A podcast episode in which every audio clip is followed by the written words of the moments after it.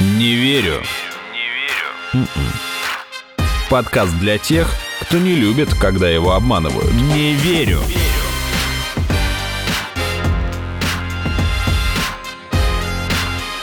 Не верю. Здравствуйте, это подкаст «Не верю», где каждую неделю вместе с экспертами мы обсуждаем самые интересные фейки, мифы, мистификации и заблуждения. Меня зовут Артем Буфтяк, моя соведущая Наташа Шашина. Привет всем. Наташ, вот бывало у тебя, когда долго-долго над какой-то задачей работаешь, мучаешься, спать не можешь, и в итоге бросаешь ее, а потом бац, и как будто озарение вот пришло у тебя mm-hmm. решение. Только знаешь, обычно это бывает уже на следующий день, и иногда даже когда уже не нужно. Вот это обидно. Это обидно. Но многие связывают это, знаешь, э, с тем, что это вот Вселенная подсказала ответ. Хотя на самом деле ученые это явление описали. И в целом это нормальный механизм да, мозга, когда он в фоновом режиме как будто решает какую-то задачу. Называется это инсайт.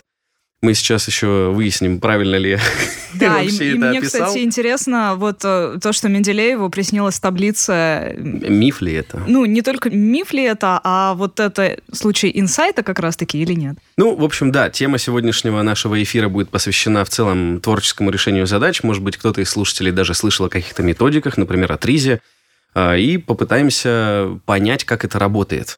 Помочь нам в этом, я надеюсь, сумеет наш сегодняшний эксперт Сергей Юрьевич Коровкин, доктор психологических наук, доцент кафедры общей психологии Ярославского государственного университета имени Павла Григорьевича Демидова. Здравствуйте, Сергей. Здравствуйте. Скажите, пожалуйста, в целом моя попытка описать, что такое инсайт, она верная?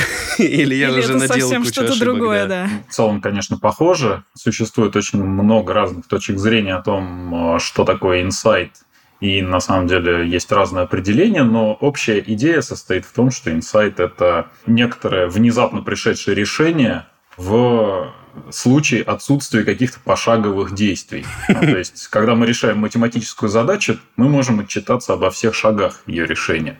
Ну, в таком обычном арифметическом случае. Но иногда решения приходят как бы ниоткуда, они приходят внезапно, Вдруг и еще осенило. иногда возникают целиком. И вот эта ситуация называют озарением. Так что в этом смысле, да, такое типичное определение инсайта. А вот когда Ньютону упало яблоко, например, на голову, да, ну, э, я, конечно... Или Архимед, который кричал «Эврика». И голым бежал там, да, из ванной. Да, по Сиракузам. Часто, да, это описывают как такие случаи инсайтов, но почти все из них, они носят такой анекдотический характер. Угу. То есть мы точно не знаем, было ли это так, или было ли это хотя бы похоже на то, что описывают. Ну, скажем, с Архимедом там история такая, что впервые описание этого случая появилось где-то примерно через 8 веков после жизни Архимеда. Видимо, вот, кому-то пришел инсайт. Да, инсайт шел долго. Вот говорите, что иногда бывает поздно, но вот 8 веков спустя это действительно поздно, а на следующее утро может быть еще ничего. Угу. Вот. А с Ньютоном вообще история такая, что... То есть яблоко-то ему упало где-то примерно в 1666 году. Это такое знаковое время, когда он там прятался от чумы у себя в доме уехав из Лондона, а там еще Лондон горел, как вы, наверное, помните. Вот он прятался и, значит, решал задачки. И было ему где-то примерно 18 лет в это время. Ого. А впервые описание того, что, значит, яблоко упало, появилось, когда Ньютону было около 80 лет. Ой. Да, то есть вполне возможно, что эта история тоже отчасти выдуманная, Просто потому, что Ньютону нужно было обосновать, что он раньше Гука придумал теорию, э, закон всемирного тяготения. Поэтому такая байка появилась. То есть вы можете предъявить черновики, но черновики не сохранились. А вот придумывайте классную байку, рассказывайте, и все таки да, точно, это так и было. Сергей Юрьевич, а вот с Менделеевым и приснившейся таблицей это можно считать случаем инсайта или, или нет? И да, и нет. С э, Менделеевым похожая история, но у нас хотя бы есть очень интересная попытка академика Кедрова воссоздания дня, в который произошло открытие. Там ситуация такая, что действительно произошел инсайт, ну то есть Менделеев придумал, как попробовать э, упорядочить все имеющиеся на тот момент элементы, Но произошло это не после, и, и уж тем более не во время сна, а это произошло рано утром, когда он, значит, кофе пил, и ему необходимо было бросать все свои занятия и ехать с проверками на Тверские сыроварни. Вот, в течение дня он складывал пазл и, в общем, придумал, как все это организовать. А, ну, уже почти дорешав эту задачу до конца, он где-то там минут на 15 прилег отдохнуть, потому что он в течение нескольких часов работал над задачей. Угу. И вот где-то в этот момент забегает его магистрант и там спрашивает, как дела, и тот говорит, слушай, вот я сейчас полежал, отдохнул, и мне пришла в голову идея, как дорешать задачу. А потом этот же магистрант, он стал доцентом и стал на лекции в э, Петербурге всем рассказывать, что Менделееву сон приснился. Сам Менделеев, между прочим, очень сильно обижался, когда его спрашивали, говорит, а что вам реально таблица во сне приснилась? А он обижался и говорил, что я над этой задачей 20 лет работал. Вы мне говорите, что, значит, она во сне пришла. То есть инсайт там точно был, потому что 20 лет он решал задачу, но потом в течение дня он придумал, как э, ее развернуть, как решать ее по-другому, и она сложилась. Вот. Но сон – это всего лишь один из небольших кусочков среди всех событий, которые за этот день произошли. Я поэтому и хотел уточнить, вот э, с точки зрения психологии, какие механизмы э, задействуются, как вообще выглядит вот этот процесс фонового решения задачи, что происходит с мозгом, с сознанием, как так получается, что человек как будто бы переключился на какие-то другие повседневные задачи или, может быть, другие – но при этом какие-то ресурсы да, нашего мозга продолжают решать вот ту задачу. То есть, если попробовать этот процесс описать, то из чего он состоит, как он работает? Вопрос на самом деле сложный, и нет однозначного ответа. Но, скажем, мы более или менее хорошо понимаем, что происходит с памятью. Все хорошо знают, когда там вечером учишь стихи, и не получается запомнить, ложишься спать, а на утро раз и все как бы и запомнил. А есть еще такое, что можно положить бумажку под подушку, где написано, где написано стихотворение, тогда лучше запомнить. А зачетку в холодильник посыпав сахаром, да. Вот, вот боюсь, что это не работает. Да, и халяву приди тоже, да, да, да, не работает. Вот. А с запоминанием-то история такая. То есть мы неоднократно повторяем одно и то же действие, ложимся отдыхать, когда мы спим, больше не поступает внешняя информация, угу. а мозг запущенный, в нем, соответственно, продолжают формироваться следы того неоднократно повторенного действия, которое мы повторяли. То есть происходит так называемая реконсолидация следа. То есть, просто говоря, мы загружаем, мы загружаем память оперативную, ложимся спать, и из оперативной памяти у нас происходит перезапись в долговременное хранилище. Кстати говоря, это работает не только со стихами, но и, например, с какими-то навыками моторными, двигательными. Ничего себе. Ну, да, например... То есть, если мы изучаем какое-то действие, там, спортсмен, допустим, как угу. какие-то движения запоминают, то, в принципе, после тренировки сон – это хорошая идея, будет лучше запоминаться. То есть, отчасти есть такая идея, что мозг продолжает работать, когда мы отдыхаем. Вот. Но есть, видимо, еще и много других механизмов, которые позволяют нам найти решение задачи, кроме того, что там бессознательно мозг продолжает работать. Ну, например, одна из проблем, с которыми мы сталкиваемся, мы на самом деле неоднократно подступаясь к решению одной и той же задачи, фактически часто повторяем одни и те же ошибки. Угу. То есть у нас есть какая-то общая идея, приступая к задаче раз за разом, мы на самом деле наступаем на одни и те же грабли. Эти грабли, возможно, были выучены нами в течение жизни, или это было связано вообще с, со структурой обучения и нашего опыта, и там, со структурой мозга нашего. И в этом смысле отдых – это такое забывание неправильных действий. Ну, то есть, когда ты совсем с чистого листа подходишь к задаче, а, иногда это бывает полезно. Сергей Юрьевич, тогда такой вопрос. Вот творческое решение задач. Правильно ли я понимаю, что мы его применяем тогда, когда нужно найти новое решение, потому что как раз-таки наш опыт и наши знания могут мешать решить какую-то задачу. То есть мы опираемся на, как вы сейчас сказали, выученные, хорошо знакомые нам методы решения ну, той или иной задачи. такие, которые мы усвоили да. просто из жизни. У нас есть опыт, у нас, допустим, есть экспертиза, мы понимаем, как мы там решали э, какие-то там мост построить, не знаю, придумать новую конструкцию – но не можем справиться с этой задачей. И вот здесь как раз-таки, если я правильно понял, поправьте меня, пожалуйста, можно столкнуться с проблемой, что для конкретно этой задачи старые методы не подходят. И наш там бэкграунд, наши знания, наш опыт будут в этом случае мешать. И вот как раз-таки здесь может быть полезным применение творческого подхода, творческого решения задач. Совершенно верно. Есть даже исследования, которые показывают, что экспертность в каком-то виде деятельности она мешает увидеть другие решения в задаче. Лучше быть не экспертом, чтобы придумать что-то новое. Получается так? И да, и нет. Вот почему таблица Менделеева не снится никому, кроме Менделеева? Вот, кстати, да, это вопрос. Все не эксперты, и может прийти к совершенно безумной идее. На самом деле, хороший вариант – это когда ты эксперт, но ты умеешь отвлекаться, отключаться от э, своего экспертного знания. То есть ну, невозможно найти решение сложной задачи, если ты ну, там, не разбираешься в математике, химии, не знаю, в спорте или еще в чем-то. Но если ты суперэксперт, то скорее, да, у тебя такой зашоренный взгляд на окружающую действительность. И, по сути, в решении задачи, сложных таких творческих задач, должны быть два этапа. Один этап, связанный с твоими знаниями, а второй, если не получается, ты должен уметь отключиться, найти ошибку в своих рассуждениях, отказаться от своего изначального представления и придумать новое. Не верю.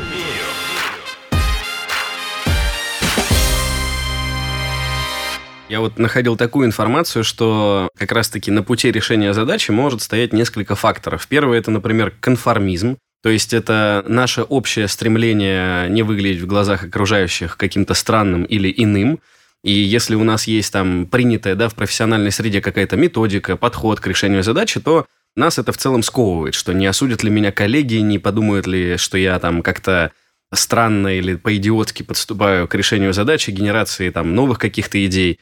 Второе – это внутренняя цензура, но с этим, мне кажется, все сталкивались. Это своя собственная какая-то останавливающая сила, не позволяющая находить какие-то новые решения, потому что, ну, как-то странно, ну, что это я тут, действительно, идея какая-то дурацкая пришла в голову. И третье – это временной прессинг, вот это самое сложное. Но в целом, я так понимаю, это какой-то... С этим сложно бороться. Внешний что, фактор, наверное, да? Да, когда тебе нужно очень быстро дать решение, и ты просто понимаешь, что быстрее и быстрее от тебя это требует. Да? да. Ага. И еще там есть четвертый термин – сложный функциональная ригидность. Но давайте сначала с этими тремя простыми разберемся. Это в целом так? Это правдоподобно. Этот список звучит очень правдоподобно. Что касается конформизма, ну, это в большей степени касается таких социальных вещей, типа науки, допустим. Угу. В науке действительно конформизм играет существенную роль, и когда человек понимает, что его могут ну, засмеять, коллеги по цеху. за какую-то идею, то да, действительно, он просто отказывается от нее на раннем этапе. Кстати говоря, про Менделеева, если говорить, одним из факторов того, что именно Менделеев совершил это открытие, является то, что он был в России, а в России было мало ученых химиков высокого уровня. То есть он не боялся, что кто-то его осудит или раскритикует? Именно, именно так, да. Просто на самом деле такие же странные ребята, которые пытались построить какие-то таблицы, они были и в Германии, и во Франции, но их очень быстро хейтили.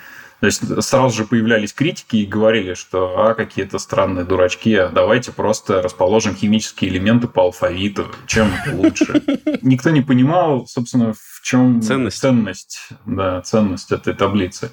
Вот. А Менделеева такие критики не окружали как один в поле воин, и это сыграло скорее положительную роль. Так что конформизм, да, играет роль. Второе – это вот внутреннее ограничение – Поскольку мы проводим очень много экспериментальных исследований, мы даем э, своим испытуемым решать задачи. Это вот у вас на кафедре можно... как раз-таки? Да, да, да. Ага. Наша лаборатория у нас на кафедре.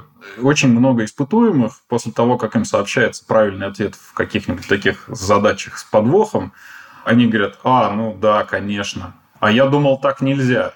Хм.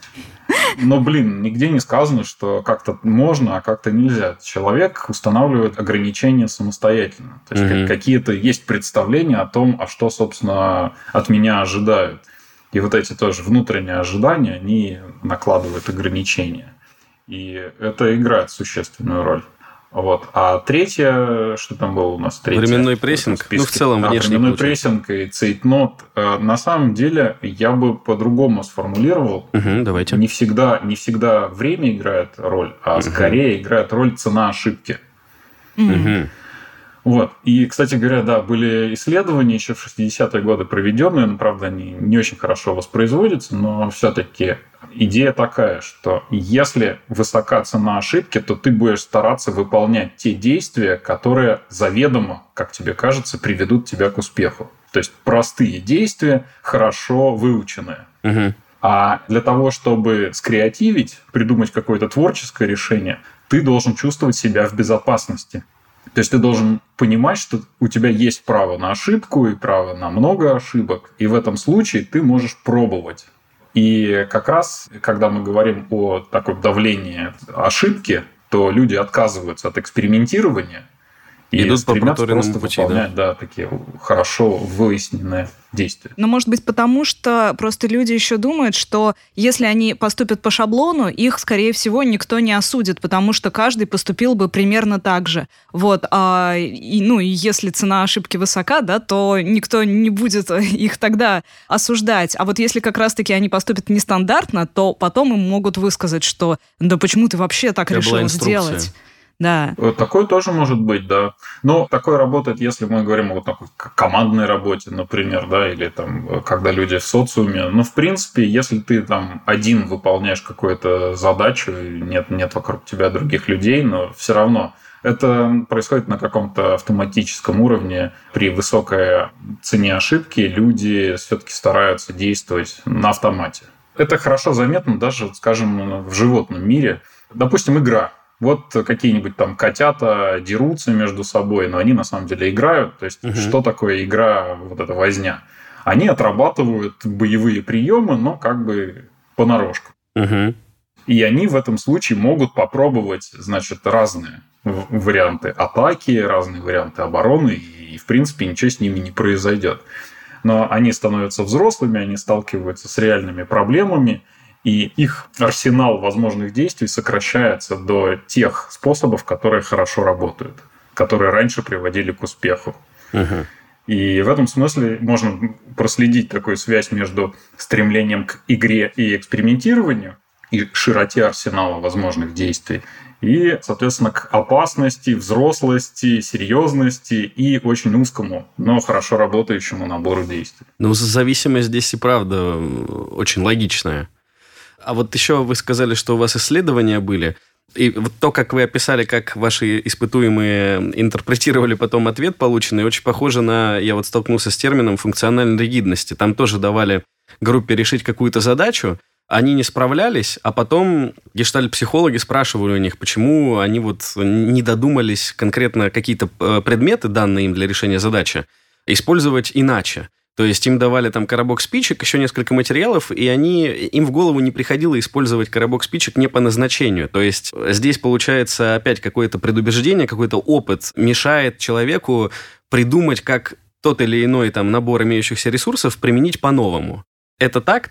То есть расценивают исключительно вот у этой вещи есть такая функция, и по-другому ее использовать нельзя. Это же получается плохо тоже. Э, Ну, по сути, да. Мы чаще называем это функциональной фиксированностью, когда люди становятся фиксированными на каких-то отдельных свойствах предметов, а другие свойства, на самом деле, забывают. Ну, тот же самый коробок спичек, он может быть просто вместилищем спичек, а может быть э, горючим материалом, может быть хранением для чего-нибудь еще другого.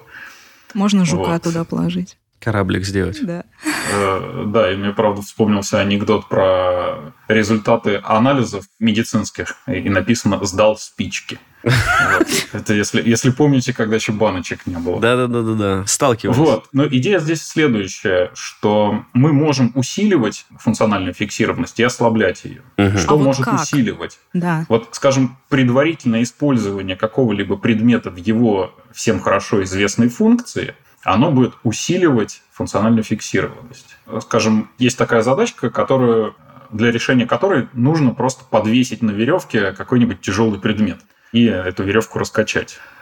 А, значит, и испытуемым перед этим предлагают поиспользовать предметы, которые в комнате находятся в разных функциях. Так вот, если, например, если, например, вы какие-нибудь там пассатижи, которые можно подвесить к веревке, просто в качестве тяжелого предмета, будете использовать по прямому назначению, то, скорее всего, в экспериментальной ситуации вы их уже на веревку не подвесите. Хм. То есть, если человек работает, допустим, в своей профессиональной деятельности с пассатижами постоянно, то зайдя в эту комнату и получив от вас задачу, он даже не будет рассматривать их как вот возможный предмет для того, чтобы его Типа, они же не привязать. для этого созданы, да. да. Возможно, возможно. Правда, тут в профессиональных видах деятельности бывают различия, вот, скажем, ножи и повара.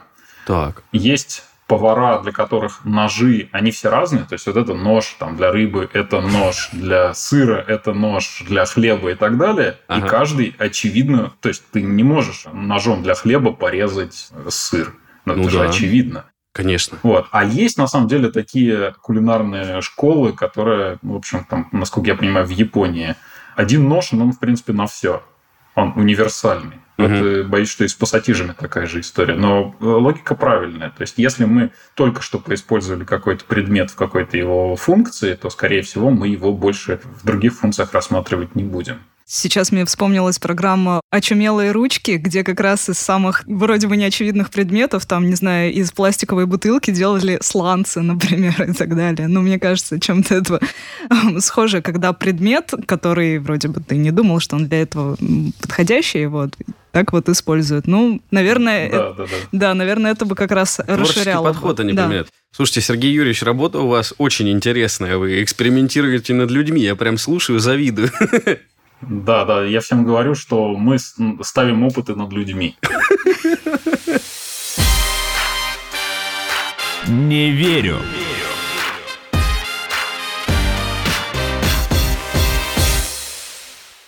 Сергей Юрьевич, вот у меня вопрос такой практический. Допустим, я понимаю, что вот э, есть вот эти все ограничения, которые мне не позволяют иногда более творчески подойти, наверное, к решению каких-то задач. А можно как-то самостоятельно придумать, как в себе это развить, вот это умение ловить инсайты, как-то себя к ним подводить или иначе, например, смотреть на вещи? Ну, я верю, что да, что можно. Здесь, наверное, такие возможные варианты либо один вариант попробовать проанализировать, собственно, а что мешает решить эту задачу, то есть э, какие элементы вы рассматриваете как инвариантные, как те, которые нельзя менять. То есть, может быть, их можно все-таки поменять. От чего, может быть, стоит отказаться в вашем подходе? Что вы там игнорируете? Такой, скажем, высокоуровневый подход, когда вы анализируете саму задачу и ваш подход к решению этой задачи. Но это постфактум, я так понимаю, когда вы ее уже решили, вы, получается, смотрите на свой путь и тогда анализируете. Это же не в процессе. Ну да, или, или в процессе решения в процессе? вы понимаете, что она не решается никак, да, ага. и думаете, как бы попробовать какой-то другой подход. Угу. Можно попробовать пойти путем снизу и, я бы так сказал, ввести себя в такое вот креативное состояние. Это а, как? Как, без, как можно говорить, что есть состояние игры, а, в которой увеличивается количество возможных действий. То есть, в принципе, в это состояние игры можно замечательно войти. То есть мы чаще используем юмор в своих исследованиях, ну и на самом деле на своей практике. То есть перед тем, как придумывать какие-то замечательные, гениальные идеи, мы обычно какое-то время просто шутим. шутим. Угу. Да, э, каламбурим и так далее, и так далее. То есть само по себе это является ну, некоторой преднастройкой для будущей интеллектуальной деятельности, но это делает тебя чуть более креативным, то есть нестандартным. Кстати, есть э, действительно такие исследования, которые показывают, что вот в зависимости от твоего состояния эмоционального ты будешь также использовать либо один подход, такой креативный, либо скорее ты будешь скорее в депрессивном состоянии, будешь тщательно кропотливо, но прорабатывать уже какие-то выработанные идеи. А в креативном, в таком игровом положительном настроении ты скорее будешь генерировать идеи. Угу.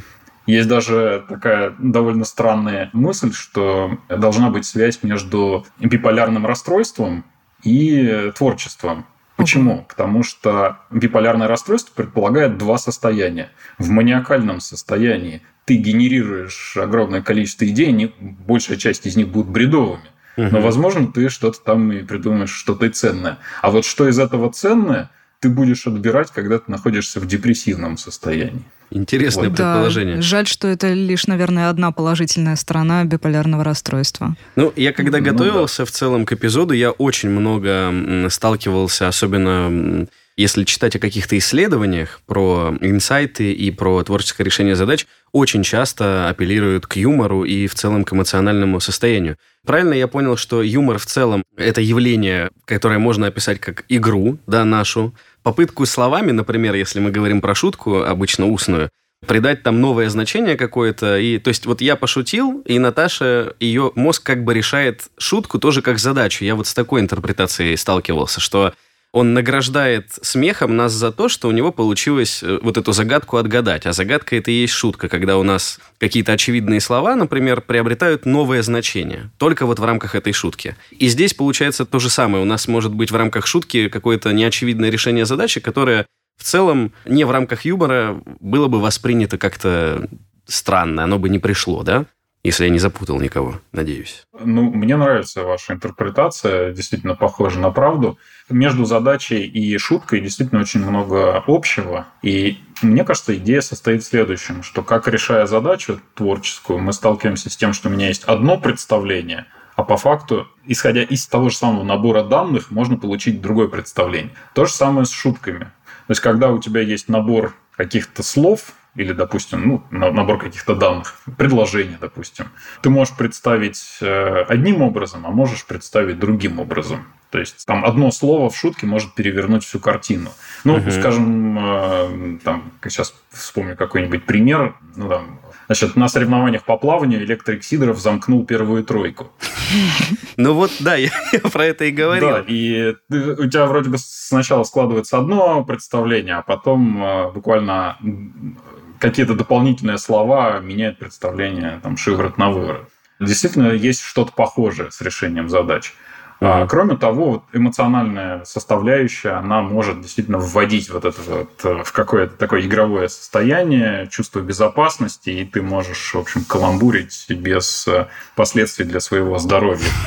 Хорошо. Да, Наташа, ну и да, получается, да, что не только сам человек, который шутит, но и человек, который, допустим, эту шутку выслушал, он будет более предрасположен для того, чтобы эту задачу решить. Возможно, да. Возможно, да. Но, наверное, все-таки нужно исходить из того, что есть чувство юмора, и чувство юмора бывает разным. То есть э, ты можешь понимать либо не понимать юмор, ты можешь генерировать либо не генерировать юмор. И, по всей видимости, у людей это... Ну, это не одно и то же.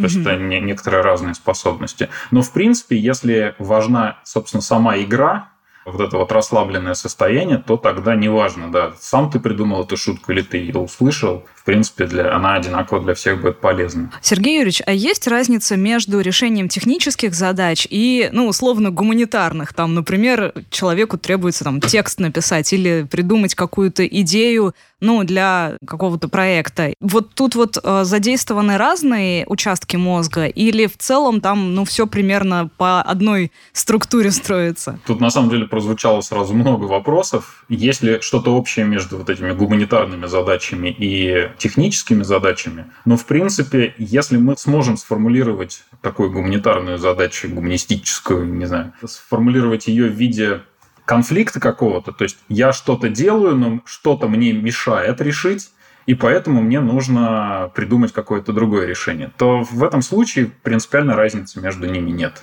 Угу. А если мне просто нужно сесть и что-то написать, какой-то текст, то здесь на самом деле не, не вполне понятно, что тут, собственно, задача.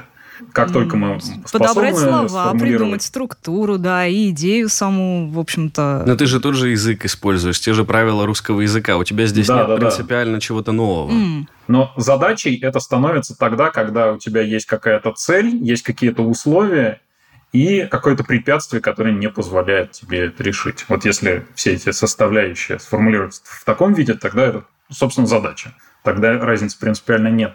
Вот, но если мы посмотрим на мозг, на самом деле нет отдельных мозгов для решения технических задач, отдельных мозгов для решения там каких-то других. Ну как? как? Не, ну говорят же там говорят, левое, да. правое полушарие. Это там, же известное да. вообще мнение такое расхожее, что вот творческие люди, у них одно полушарие работает, а у технарей другое. А, ну, прав, правы и те, и другие. Э, важно сказать, что мозг в целом работает, когда решает задачу, неважно, какая это задача.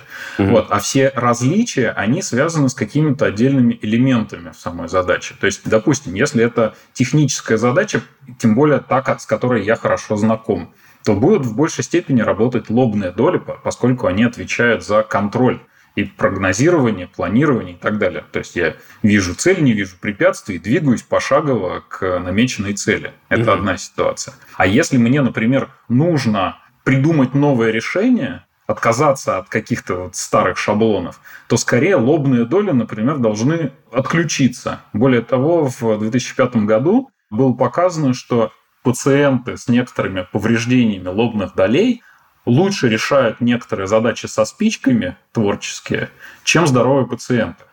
Оу, ничего себе. То есть вот тот самый случай, что э, здоровый пациент говорит, ой, я думал, что так нельзя, хм. человек с пораженными лобными долями, он просто не думает, что так нельзя. Он делает и все. Его же ничто не останавливает. Вот тот случай, когда внутренняя цензура нарушена. Это все звучит на самом деле очень логично, и в целом как-то так я себе это и представлял один вопрос, может быть, он там в эпизод не войдет, просто я по горячим следам, вот буквально в эти выходные встречался с друзьями, и мне рассказывали, как мне показалось байку, выдавали за чистую монету, что вот у человека, значит, который всю жизнь играл профессионально на музыкальном инструменте, на пианино, у него повредилось. Что у нас там по мифу за творческую часть отвечает? Правая творческая, левая считается логической. У него повредилось правое полушарие, и он не смог дальше читать ноты. То есть вот как бы вот представляете, на пианино обе части задействованы, и все вот так сказать. Хотя я, допустим, сталкивался с множеством примеров, э, когда, допустим, человеку либо там, ну, например, в перестрелке там повредили мозг, и оставшаяся часть на себя перенимала те функции, которые в целом там давно наукой э, им назначены определенные функции. Ну, то есть то, что мозг на самом деле не, не так полярен, как принято считать, и нету такого, что вот один участок занимается только этой задачей, и, есть примеры, когда очень неочевидно он перенимает на себя функции других отделов, например, поврежденные или вообще удаленные человеку в целом из-за там ДТП или какого-то случая. Да, интересно, как То на самом очень деле. Очень сложно угу. все. На самом деле, очень правдоподобная история. Действительно, у нас левое и правое полушарие, они симметричны. Более того, есть похожие зоны. То есть они в принципе похожи. Они единственное, что чуть-чуть отличаются. Ну, допустим, те зоны височной коры слева, которые у нас отвечают за понимание речи, такие же зеркальные зоны в правой части будут отвечать за понимание музыки. И, в принципе, ничего неожиданного в том, что при поражении правого полушария человек не что-то там у него нарушено с музыкой. То есть это, в принципе, нормально. То есть та часть, которая слева могла бы отвечать за чтение а, там, за слов, чтение mm букв и понимание их, может действительно справа отвечать за ноты. Вот. Но еще к тому же, все довольно индивидуально. Допустим, действительно, у речь локализована примерно у 80% людей слева. Угу. Скажем так, если повредить левое полушарие, речь будет сильно страдать. Вот. Но на самом деле чуть-чуть речи есть и в правом полушарии. Mm. Есть 10% людей, у которых ровно наоборот. То есть э, правое полушарие отвечает за речь, а левое вот такое второстепенное. А, а есть еще, понять, еще 10%, так, в которых какое полушарие не повреждай, они все равно будут болтать. Это вы над студентами так издеваетесь на парах? Нет, нет, нет. Э, такие штуки выявляются обычно перед э, операциями медиками. То есть э, а.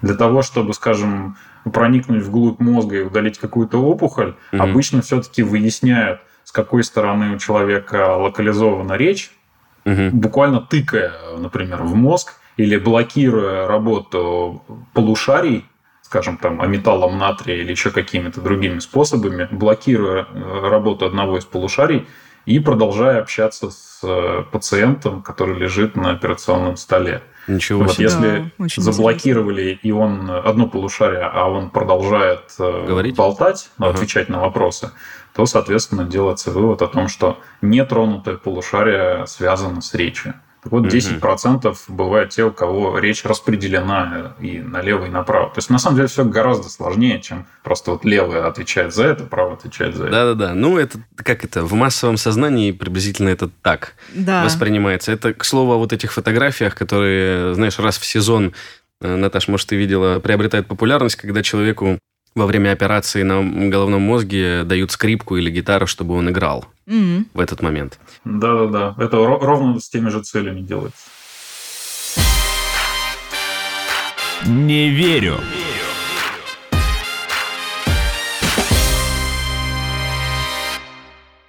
Собственно, давайте тогда перейдем к другой группе вопросов. Вот эм, я сталкивался с таким суждением от людей, безусловно, которые с темой не знакомы, что творческое решение задач – это псевдонаука. Это вот первая такая группа мнений. А второе – это то, что оно неприменимо в жизни. Это два разных пункта, я предлагаю их отдельно обсудить. Но вот с чем бы вы связали такое предубеждение о том, что это что-то непонятное, и непонятно, как это работает, и в целом это не работает, скорее всего. Мне кажется, что это потому, что, наверное, порог входа да, в применение каких-то методик, типа того же Триса, он достаточно высок, и в целом, если человек не хочет с этим знакомиться, бегло может пробежаться, ему может это показаться на вот инфо-цыганский бред мотиваторов, которые сейчас у нас везде предлагают свои уникальные методики получения инсайта из космоса, но при этом их методики, они не основаны ни на какой науке, там больше там свечку поставить и как сказала Наташа, бумажку под подушку положить. Артем, мне кажется, нам стоит сделать очень важное замечание о том, что такое вообще ТРИС, потому что далеко не все об этом знают, и я, если честно, до этого эпизода и не знала об этом методе. Это на самом деле целая система способа решения творческих задач, которая была предложена советским ученым Генрихом Альшулером. Система, которая рассказывает, по какой э, последовательности решать, ну, в основном, технические задачи. Он изучил очень много патентов на советские изобретения и увидел некоторые закономерности, как ученые приходили к тому, чтобы, ну, это изобретение изобрести. Вот. Простите ну, за тавтологию, да. Инструментарий, да, для Да, вот. И он разработал некий механизм, его не объяснишь, наверное, там в одном абзаце, но, тем не менее, даже по этой методике и сейчас даже детей обучают. Но это если совсем коротко. А теперь вернемся к твоему да, вопросу. Сергей Юрьевич, как вообще в целом относятся конкретно к этому методу и какие они, может быть, есть? И почему у людей бывает впечатление, что вот это, это псевдонаука как соционика какая-то? Ну, я, наверное, с последнего начну. Да-да-да, давайте. Я помню, что когда впервые с э, данными по своим исследованиям приехал на довольно большую конференцию когнитивных психологов, это, в общем, специальная категория людей, которые занимаются познанием, и первый же вопрос э, был, подождите, а как, как так вы исследуете инсайт? Инсайт же от Бога. А, вот мы с этого вот. начали эпизод. Да-да-да. То есть вот буквально, что идея при, приходит из ниоткуда, она спускается там откуда-то свыше. Вселенная прошептала. Это вы от коллег Вселенная говорит, да, космосу. Да, кто-то из коллег сказал. Ну, Офигеть. Вот совсем, совсем беда. Правда, это было давненько. Почему такое представление существует? Мне кажется, что это связано с э, отчетами разного рода творческих людей, типа поэтов, художников. Ну, они же не, не будут говорить, что вот я что-то тупил, смотрел в окошко, а мой мозг продолжал работать и, значит, предложил мне идею. Ну, на самом деле мы же не видим, как мозг работает. Это правда. Субъективно для человека приходит идея, ну, вроде бы, казалось бы, из ниоткуда. То есть ты угу. сам никаких специальных усилий для этого вроде бы не делал. Поэтому для красоты вот начинает сообщать о том, что а, откуда-то от, откуда-то энергия спустилась. В общем, да. Так что я думаю, что это просто вот таких вот красочных историй, которые рассказывают творческие люди друг другу. Для того, чтобы в том числе прибавить себе баллов о том, что вот я умею с космосом связываться, а ты нет. Ну, психологи-то должны понимать, что связи с космосом пока что доказанной нет. И это, скорее всего, работа мозга как раз-таки. Да, да, да, да. Что касается методов, на самом деле методы есть э, очень разные, и там мозговой штурм есть, и ТРИС, и в принципе, ну, хорошие методы, ими можно пользоваться. Единственная сложность состоит в том, что нет гарантии, что под вашу конкретную задачу этот метод сработает. Угу. Нет никакой гарантии. То есть это и не палочка-выручалочка. Да, да, да. То есть если вы умеете этим методом пользоваться, классно. Если нет, ну, вы, наверное, тоже сможете какие-то свои методы выработать. Ну, то есть, вот смотрите, есть такое явление, как игры «Что, где, когда». Да. Конечно. Прям, прям там люди соревнуются. Это вполне mm считается, что задачи, которые нужно решать таким творческим путем. И на самом деле задачи очень разные. И ты никогда не знаешь по формулировке, с каким типом задач ты столкнулся. Как его раскручивать, в какую сторону. То есть иногда у тебя есть какие-то догадки по этому поводу, а иногда mm-hmm. нет. И методички по что, где, когда насчитывают 20, 30, 40 способов решения разных задач. Mm-hmm. А у тебя есть минута на то, да, чтобы да. Это, это все раскрутить. Поэтому такая же ситуация. То есть ну, нужно пробовать разные методы. А можно сказать, что на что, где, когда используется ну, мозговой штурм? Это как раз вот яркий пример, да? Ну да, конечно, ага. да. Но при этом, мне кажется, часто мозговой штурм, ну вот, э, наверное, многие люди встречались там с бесполезными совещаниями, которые называются мозговым штурмом, но по сути, мне кажется, как раз-таки превращаются в то, что многие люди ограничены в высказывании своего мнения и так далее. И тогда, ну, это становится не очень эффективной методикой в конкретном случае.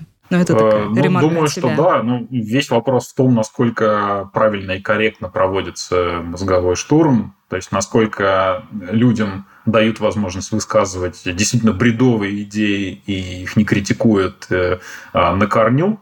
Угу. И, конечно, есть такое явление, которое на русский язык переводится не очень хорошо, огрупление мышления или групповое мышление, когда люди, на самом деле, совещаясь, скорее стремятся к созданию консолидированного решения. Ну, типа, мы же команда, мы же не можем высказывать противоположное мнение, мы должны договориться о чем-то одном. Скорее, это плохо, потому что вы вроде договорились, все друзья, все, все молодцы, все хорошо, а решение плохое. Ну, вот такой конформизм как раз получается. Такой конформизм, да-да-да. Конечно, да, все это тоже оказывает влияние. Это потому что вот эти планерки, их называют мозговым штурмом, а у мозгового штурма есть конкретная методика с ролями у участников этого мозгового штурма, и там ставится задача конкретная.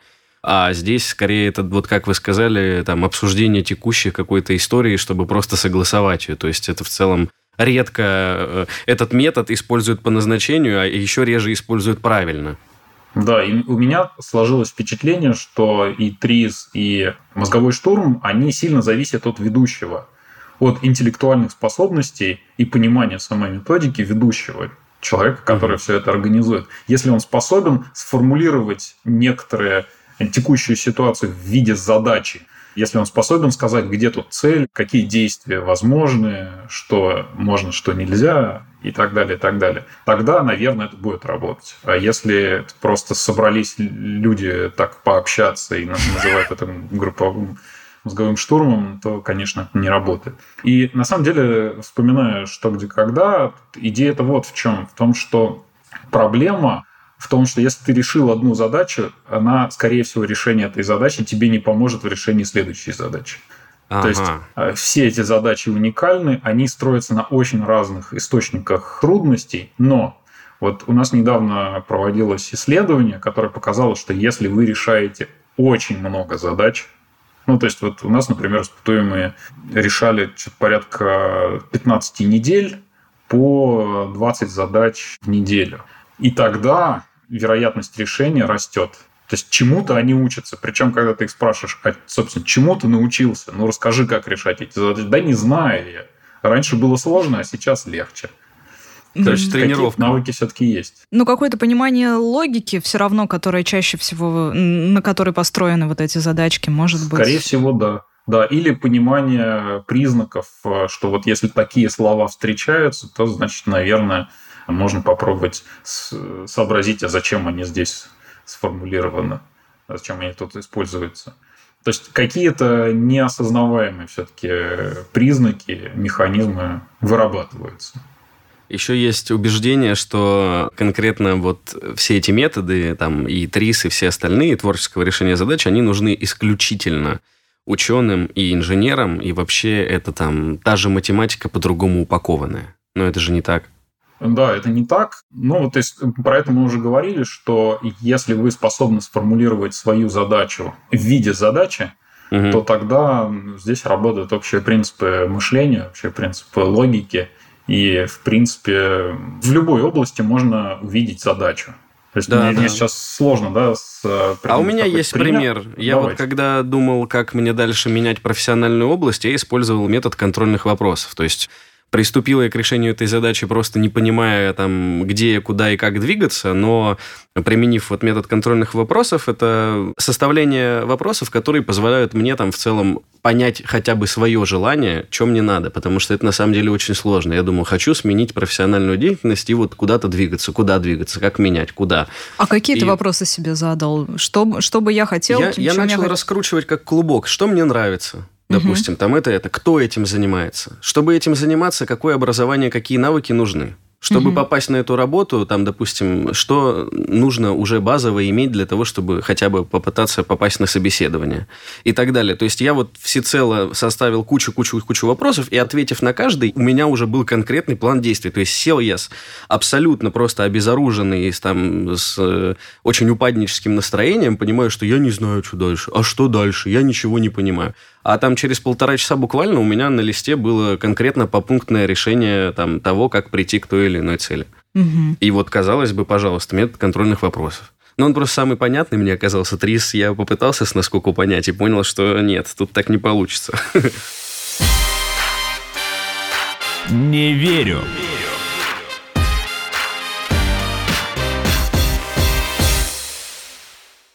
Сергей Юрьевич, а вы, может, вы могли бы посоветовать, вот какими методами, ну, хорошо бы овладеть? Или, не знаю, может быть, какую-то литературу почитать? И можно ли самому вообще Да, овладеть? вот что, чтобы решение задач в повседневной жизни было бы более легким. Ну, есть э, дурацкие советы, так. В 2012 году наши коллеги американские провели забавное исследование, которое показали, что легкое состояние алкогольного опьянения повышает креативность, но только легкая. Только Что-то мне это напоминает это фильм, еще, фильм по одной, еще да? по одной. Да, да, да. Но можно посмотреть, чем там у них все это закончилось, так что... Ну да. Они увеличили дозу. А, как-то на конференции в Амстердаме что уже само по себе тоже знаково. Было несколько докладов о том, что волшебные грибы в микродозах тоже повышают креативность. То есть таких исследований очень много. Волшебные скорее... грибы. Да, да. Ну, Моя то, любимая что, да, теория, что эволюционно вообще сознание получили мы потому, что наши предки обезьяны жрали псилоцибиновые грибы, и, собственно, mm-hmm. так и появилось у нас. Это стимулировало развитие сознания. Я, я в это верю. Я Отлично. считаю, это правда. Ну, на самом деле, что общего-то между двумя этими ситуациями? Это те случаи, которые вот от, отключают наши лобные доли. То есть то, что ослабляет контроль. Если ты, значит, жестко придерживаешься своего плана, а этот план неправильный, то, скорее всего, и решение будет неправильным. Соответственно, тебе нужно научиться отказываться от этого плана, и ты можешь пойти вот таким путем химическим, можно пойти путем сознательным путем, ну, скажем, там, не знаю, поюморить, отвлечься, переключиться и так далее. Другие наши коллеги, например, придерживаются идеи, что хорошим способом является смена контекста. Вот смотрите, скажем, если вы пытаетесь избавиться от вредной привычки, но как бы попадая всякий раз в те же самые условия, ну, ваша комната, например, или ваш балкон, и сразу хочется покурить, ну, потому что да. это, это уже сложившийся навык какой-то. Единственное, что вам может в этой ситуации помочь, это смена контекста, смена внешних условий. То есть не надо быть на балконе, не надо попадать в эти условия. Угу. То есть путешествие очень хороший способ, когда ты видишь других людей, там, другой город, э, какие-то другие условия другую погоду, в конце концов. Это способ поменять твои навыки, способ поменять твои привычки. И, кстати говоря, вот про Менделеева, опять к нему возвращаясь, один из факторов, который повлиял на него, во-первых, его отвлекли от э, очень сложной проблемы. То есть ему сказали, все, бросай все, едь э, с проверкой. Это раз. А второе, он был большой фанат э, раскладывания И его способ решения таблицы был такой, что а давай-ка я вырежу карточки, на каждой карточке напишу веса каждого из химических элементов и выпишу все свойства. А потом попробую их упорядочить, фактически разложив пасьянс на столе. Угу. И дальше это уже просто обычная комбинаторная задача. То есть, чем больше у вас есть увлечений, чем больше вы меняете контекст и чем менее однообразна ваша жизнь, тем больше шансов на то, что у вас появится какая-то интересная идея. Ну, в целом это вообще полезный совет, мне кажется. Хоро- хороший рецепт путешествия, юмор, хороший сон. И много хобби, да, отлично. А еще можно добавлю, есть целое сообщество людей, которым идеи приходят в душе. Ого! Да, это правда. Да, и на самом деле я тоже на себе замечал, ну не обязательно в душе, но когда вода течет, и когда ты в принципе э, расслаблен и ни о чем не думаешь, а мысли все равно приходят. Это очень странно, но это есть, это работа. Надо работодателям сказать душевые кабины поставить в офисах, чтобы люди, сталкиваясь с проблемой там, в решении задачи, бежали сразу в душ. Ну да, и все чище будут. Это правда. Я еще сталкивался с тем, что, допустим, на тех же мозговых штурмах, например, задачу, которую нужно решить, дают героям Винни-Пуха. И это позволяет им абстрагироваться и представить, как бы эту задачу решили там вот эти герои, имея там свои какие-то характерные да, навыки и особенности. И это часто помогает решить, потому что вот вы как будто отдаете эту задачу, игра пятачку. про то, что как раз-таки да, Сергей сове. говорил.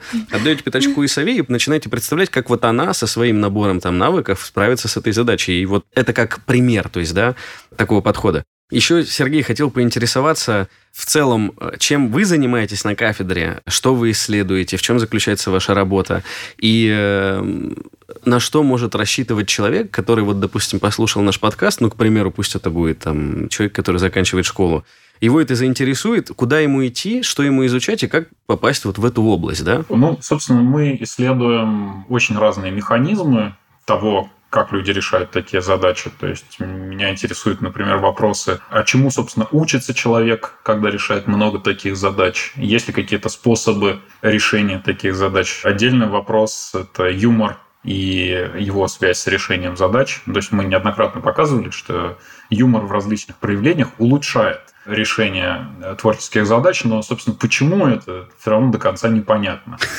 Есть отдельные исследования, попытки посмотреть в мозг, а что же там, собственно, происходит в ходе решения задачи, чем принципиально отличаются какие-то процессы на разных этапах решения. Угу. Вот. Или, допустим, то, чем я в последнее время занимался, это помогают или не помогают различные схемы в опыте нашем, когда по факту мы решаем задачу не раскладывая ее на отдельные элементы, а у нас уже есть заготовки.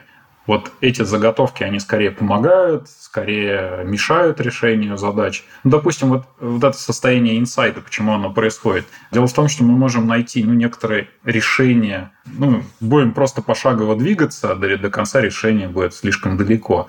А вот э, если мы вдруг обнаружим заготовку в нашем опыте для решения такого типа задач, то решение как бы выскакивает целиком, и мы радуемся. И как раз было показано, что если мы находим полуготовое решение, такую заготовку, то ощущение инсайта, вот эта вот эмоциональная составляющая, она ярче и сильнее.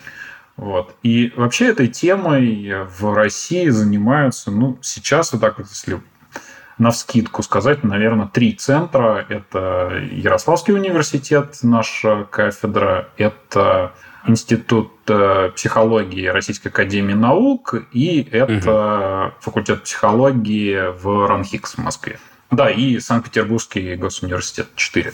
Четыре таких больших школы, в которые школьникам, в принципе, можно рассматривать как варианты для поступления, куда можно пойти и поисследовать вот, ну а можно просто прийти в качестве испытуемого и порешать эти задачки. Я, если честно, бы с удовольствием к вам зашел, да, потому что интересно. описываете вы это достаточно интересно, так порешать задачки, посмотреть в целом, как это на мне отразится.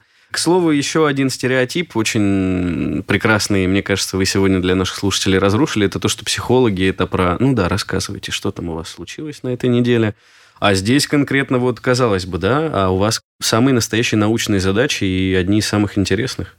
Это здорово. Да, это то, что называется когнитивная психология или экспериментальная психология, да, которая не про общение с человеком и помощь ему. Это отдельная задача.